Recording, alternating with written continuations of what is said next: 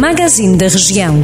Porque falamos da sua terra e das pessoas que conhece, em cada cidade, vila ou aldeia, acompanhe a notícia que está mais perto de si. Magazine da Região.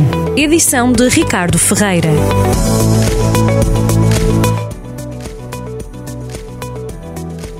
Presidente da Câmara de Viseu não acredita que as obras da requalificação e duplicação do IP3 estejam prontas em 2025, como anunciou no início da semana o ministro das Infraestruturas Pedro Nuno Santos no Parlamento. Em declarações aos jornalistas, ontem após a reunião do Executivo Camarário, Fernando Ruas afirmou que há falta de definição do que deve ser feito e acrescentou que acredita que a obra na estrada Viseu-Coimbra vai derrapar ainda mais. Disse mesmo não acreditar que as obras sejam lançadas todas até 2025.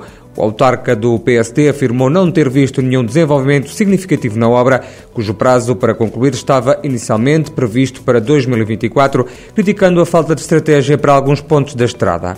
O heliporto do Hospital de Lamego continua sem certificação para receber voos de emergência médica, sendo um dos poucos hospitais do país com o heliporto encerrado. A Ministra da Saúde diz que o hospital ainda aguarda pelo parecer da ANAC, Autoridade Nacional da Aviação Civil, para certificar o espaço. Marta Temido foi questionada no início da semana na Assembleia da República sobre o assunto pelo deputado do PSD Hugo Maravilha. Na resposta, a governante disse que o Centro Hospitalar Trás-os-Montes Alto Douro submeteu o projeto em fevereiro do ano passado, sendo que este está ainda a ser melhorado em alguns aspectos.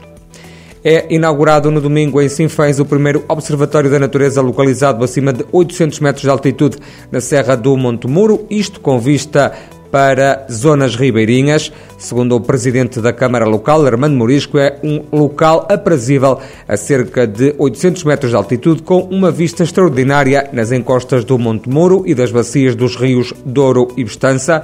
O Observatório Natural de Macelim passou os 250 mil euros de investimento, foi financiado a 85% por fundos comunitários. O projeto Idoso Ativo vai apoiar 60 séniores que vivem isolados em Tabuaço e São João da Pesqueira, também em Mursa, no distrito de Vila Real, através de um projeto tecnológico colocado nas casas dos idosos que permite um acompanhamento à distância e maior autonomia. O projeto, considerado pioneiro, usa novas tecnologias para acompanhar à distância os mais velhos que vivem sozinhos e isolados. É uma espécie de vigilante digital dos séniores.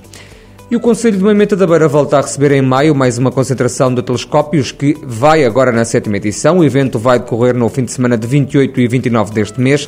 Segundo os organizadores, a iniciativa vai contar pela primeira vez com a participação de estrangeiros. Vão marcar presença astrónomos e associações de Espanha, França, Países Baixos, além de um cientista do México. Os promotores acreditam que esta vai ser a edição mais concorrida de sempre em número de participantes e de telescópios.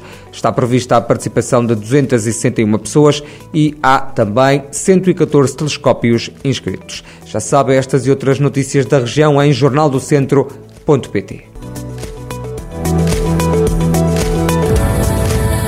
Jornal do Centro, a rádio que liga a região.